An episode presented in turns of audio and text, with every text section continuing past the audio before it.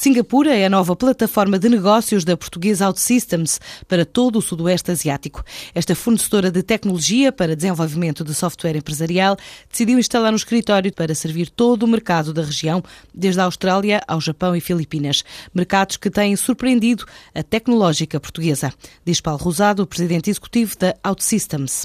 O modo como abordamos aquela região é através de parceiros e temos parceiros já bastante ativos nas Filipinas, Austrália eh, e Japão. E chegou a uma altura em que era necessário haver um centro local de suporte a essas parcerias, aos novos clientes e, portanto, ao nível de vendas, ao nível de suporte pós-vendas e ao nível de suporte técnico aos clientes existentes. Ali o Japão está-se está a revelar surpreendentemente uma, uma região fabulosa. Enfim, é daquelas coisas que nós não, não conseguíamos prever, mas a partir da angariação deste partner, deste parceiro que nós temos em ativo no território, nós temos tido muito sucesso. A Austrália tem uma apetência também por este tipo de tecnologias muito grande, portanto está a correr bastante bem. E as Filipinas é um país atualmente posicionado como um grande país de outsourcing para IT, em que muitas empresas, por exemplo, americanas, estão a deslocalizar centros de desenvolvimento para Manila e isso cria também uma oportunidade para nós, porque nós somos uma tecnologia que permite uh, aumentar a produtividade desses centros de outsourcing. Portanto, nós estamos nesta altura em modelo semente, de semear para depois mais tarde colher.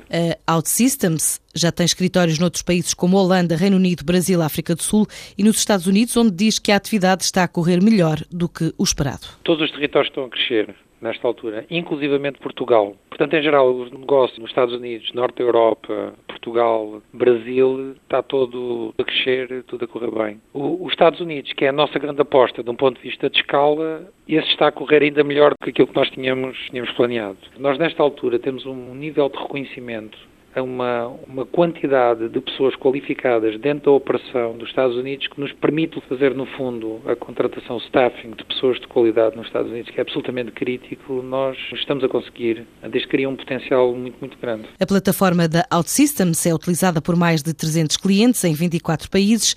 A empresa estima fechar 2013 a crescer a dois dígitos, incluindo em Portugal e nos destinos onde já marca presença.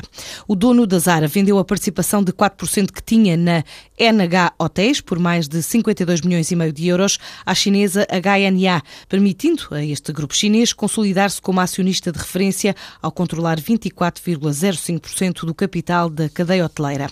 Para que a operação se concretize, falta apenas as autorizações das autoridades chinesas, entre as quais a Comissão do Desenvolvimento e Reforma e o Ministério do Comércio. Os lucros da Endesa caíram 7% até setembro para os 1.551 milhões de euros, quando comparados com o igual período do ano passado. Numa nota à imprensa, a elétrica espanhola explica que estes resultados foram afetados por medidas fiscais que entraram em vigor em Espanha a 1 de janeiro deste ano, mas foi compensado também pelo resultado obtido pela empresa na América Latina, onde o lucro cresceu 31%.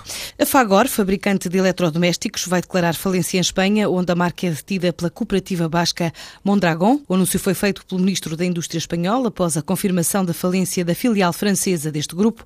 A Fagor está também presente em Portugal, onde a administração tem estado reunida. A Fagor tem em todo o mundo 5.700 empregados. A partir de meados de outubro deu sinais de pré-falência, estrangulada por uma dívida de 800 milhões de euros.